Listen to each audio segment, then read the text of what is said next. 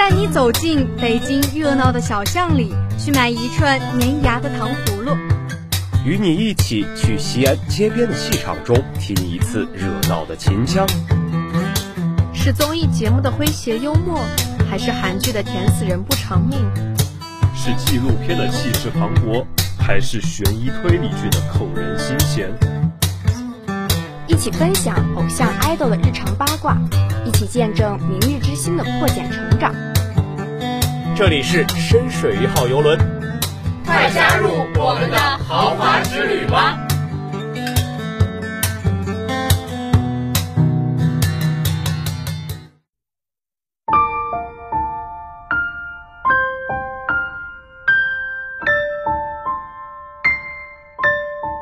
今天就是历史，今天将会被永远记住。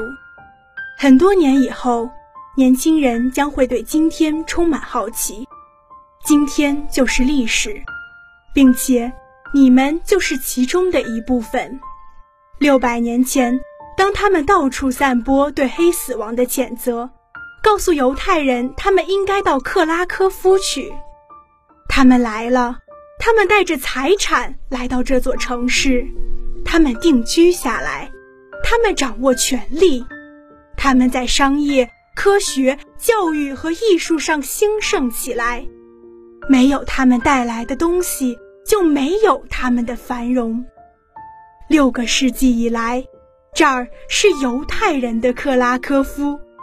到今晚为止，这六百年将会是谣言，他们从来没有发生过。今天就是历史。大家好。欢迎乘坐今天的三文鱼号游轮，我是船员抹茶蛋蛋，我是船员樱桃丸子。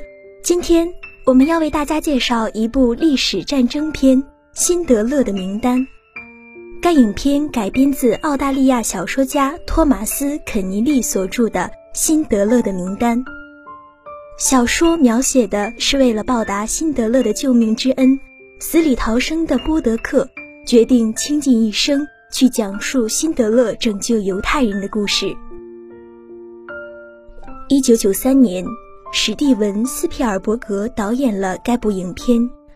影片再现了德国企业家奥斯卡·辛德勒与其夫人艾米丽·辛德勒在第二次世界大战期间倾家荡产，保护了一千两百余名犹太人免遭法西斯杀害的真实历史事件。辛德勒的名单一篇虽然是以黑白摄影为主要色调，但其制作规模却不亚于任何一部彩色大制作的影片。影片共有一百二十六个角色，却动用了三万名临时演员参与演出。在一九九四年第六十六届奥斯卡金像奖中，辛德勒的名单一篇毫无争议地夺得了最佳影片、最佳导演。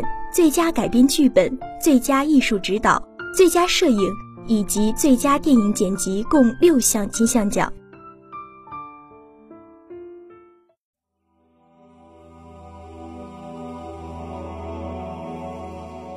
影片开始于一九三九年九月，德军在两周内攻占了波兰，纳粹下令波兰全境的犹太人必须集中到指定的城市进行登记。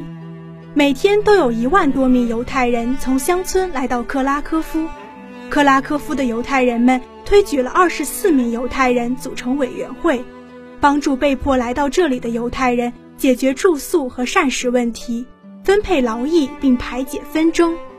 刚从家乡来到克拉科夫的德国企业家奥斯卡·辛德勒，身材高大，相貌英俊，举止风流倜傥，俨然一副花花公子的模样。他在各种社交场合结交德国军官和党卫军人，拓展人脉，为自己寻求庇护。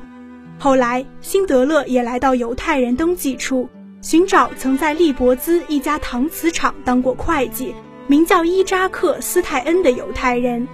辛德勒打算买下那个经营不善、濒临倒闭的搪瓷厂，用来生产实用器皿，供应军需，从而发一笔战争财。他要斯泰恩当他的会计师和助手来管理工厂。一九四三年三月十三日，克拉科夫的犹太人遭到了惨绝人寰的大屠杀。和情妇骑马归来的辛德勒驻足在小山坡前，眼前的一切使他受到了极大的震撼。整个克拉科夫一片肃穆，街道上枪声不断，血流成河。不忍卒睹的情妇，哽咽着恳求他离去。后来回望着空无一人的工厂。辛德勒忧心忡忡，经过再三考虑，他决定去找党卫军司令官阿蒙戈特，请求他批准将艾玛利亚工厂设定为一个附属劳役营，重新恢复生产。在德军疯狂屠杀犹太人的日子里，辛德勒开设的工厂成为了众多犹太人的避难所。一九四四年四月。在克拉科夫和普拉绍夫犹太人居住区中被杀害的犹太人总数已经超过一万。阿蒙戈特奉上级之命，挖出早已埋葬的尸体进行焚化，并要把剩下的犹太人送往奥斯维辛集中营。辛德勒得知后，要求戈特给他的会计师斯泰恩特别待遇，允许他继续留在自己身边做事。后来。辛德勒又带着满满几皮箱的钱来到阿蒙的面前，说他要买下阿蒙的犹太工人。阿蒙疑惑地问他：“究竟为什么？你肯定别有目的，你得对我说实话。”辛德勒说：“这样他就不需要再训练工人，省时省力。”辛德勒要阿蒙开价，最终达成了协议。在工厂的办公室里。辛德勒一支接一支地吸着烟，向正在打字的斯泰恩口授着一个又一个犹太人的名字。他终于用钱买通了阿蒙和朱里斯。辛德勒成功地留下了所有的儿童，他拯救了一个又一个无辜的生命。他列出的名单越来越长，这使得辛德勒表现得异常的贪婪。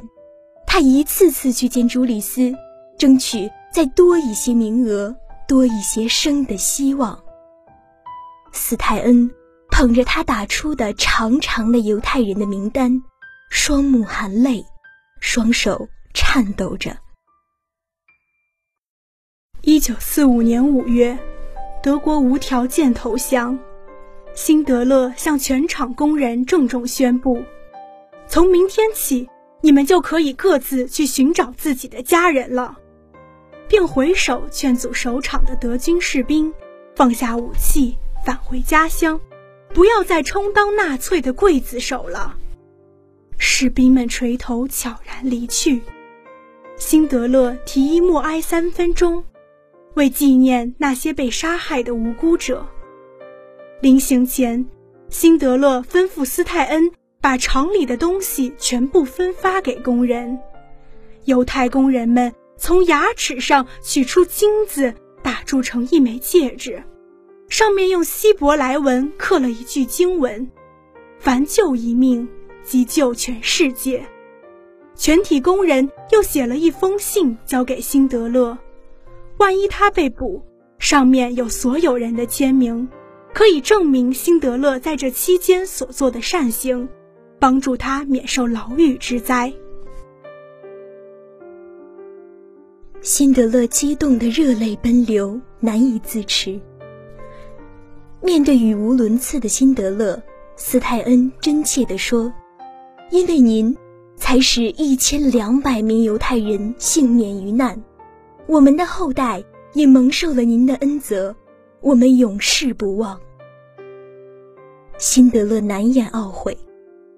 如果我的生活不那么奢侈，我就可以再多救些人。如果我再多赚点钱，我太荒唐挥霍了。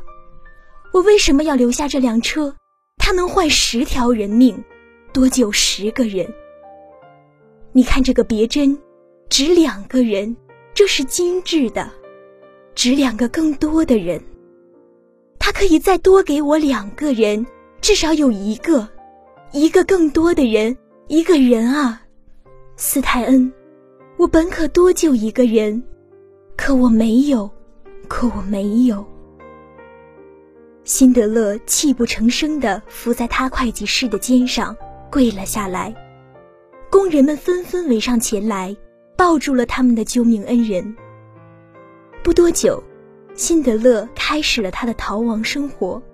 幸存的犹太人久久地尾随着，目送着他直到尽头。一九五八年，耶路撒冷的浩劫纪念馆宣布辛德勒为异人，并邀请他在异人大道上植树。战争结束后。波兰只剩下不到四千名犹太人，而今天有六千多名犹太人都是辛德勒救下的犹太人的后裔。一九七四年十月九日，辛德勒去世，被以天主教方式安葬在家乡的兹维塔齐尔山上。每年都会有许多幸存的犹太人及其后代来祭奠他的亡灵。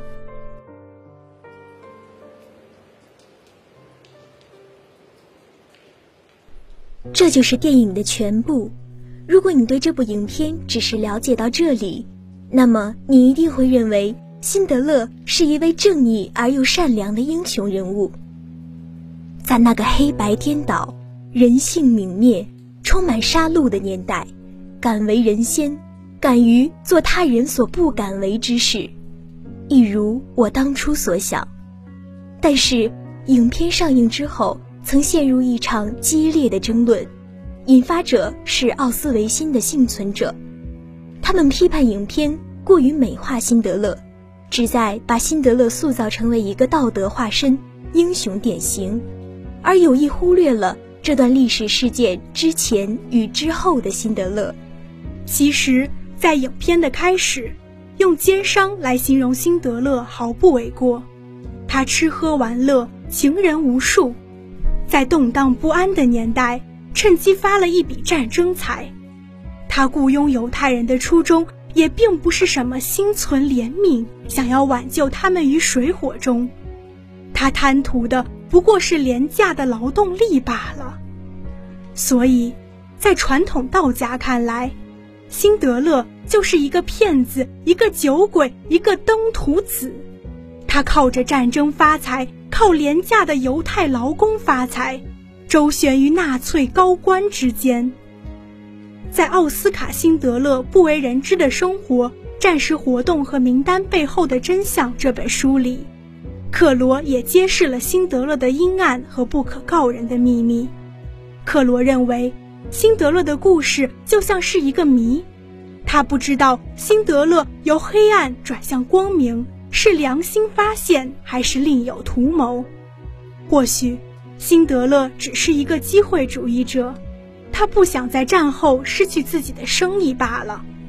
但是，抛去他的动机，辛德勒挽救了一千两百余名犹太人性命的事件不假，并且，战争结束后，他依然给予犹太人最大的帮助，哪怕自己处于颠沛流离之中。辛德勒曾在采访中说过，他看到犹太人遭受着灾难，他觉得自己必须要救他们。即使克罗对辛德勒的部分行为存有质疑，但是他也评价辛德勒是大屠杀期间最正义的非犹太人。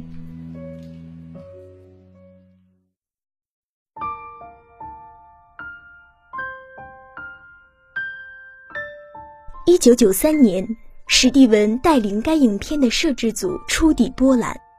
就在他们跨进二战期间的克拉科夫集中营，准备安营扎寨时，突然收到了全美犹太人协会从纽约发来的一封急电：“请勿惊扰亡魂，让他们安息吧。”史蒂文读完这寥寥数语的电文，一言不发。他当即下令摄制组全体人员撤离克拉科夫集中营，转移到几十公里以外，大致布景拍摄。与此同时，他独自一人离开了摄制组，乘飞机直接飞往纽约。史蒂文不派代表，不借助电话、电报、电传等迅速方便的现代化通讯工具，而是横跨大西洋。亲赴纽约向游协致歉。他的谦逊和诚意令游协全体人员无不动容。其实，影片的摄影技术也极为出彩，摄影指导扎努西·卡曼斯基掌握了黑白摄影的画面质感，沉重中增添了厚重的韵味。特别是在拍摄波兰的贫民区时，矮墙、砖块、潮湿气息，还原了时代的真实氛围。红衣小女孩是剧中唯一的色彩，她是唤醒辛德勒良知的重要存在。而红衣小女孩那一幕成为经典之笔，也在于她的摄影的深层内涵和艺术价值，远远超过一般意义上的电影作品。从影片开头到纳粹宣布投降，都是使用黑白摄影，目的在于加强真实感，也象征了犹太人所处的黑暗时代。后来纳粹投降，当犹太人走出集中营时，银幕上突然大放光明，使观众也仿佛从黑暗走向光明，体验到了剧中人物解除死亡威胁。赢得新生的豁然。除此之外，这部影片的配乐也相当优秀，具有强烈的感染力。作曲者约翰·威廉姆斯与斯皮尔伯格多次合作，能够深切体会到这一位有着犹太人血脉的导演在创作此片时的心情，因此吸取了犹太民族音乐的旋律特点。在影片中，并没有使用他个人擅长的大型交响乐，而是以小提琴和大提琴的独奏作为整个音乐的基调，使整个配乐充满了人文关怀，也符合斯皮尔伯格纪录片的黑白摄影风格。尤其是在犹太墓碑长道上徐徐流动着的片尾音乐，更让人感受到了一个民族的悲怆。与顽强，约翰·威廉姆斯还特邀小提琴名家伊兹霍克·帕尔曼和竖笛好手齐洛拉·费德曼助阵。他们的演出温和细腻，哀而不伤，充斥的不是对人间悲剧的控诉，而是对历史错误的沉思，充满了醒思和缅怀的温纯气质。威廉姆斯在交响乐的部分。则让音乐成为深具说服力和感染力的历史独白。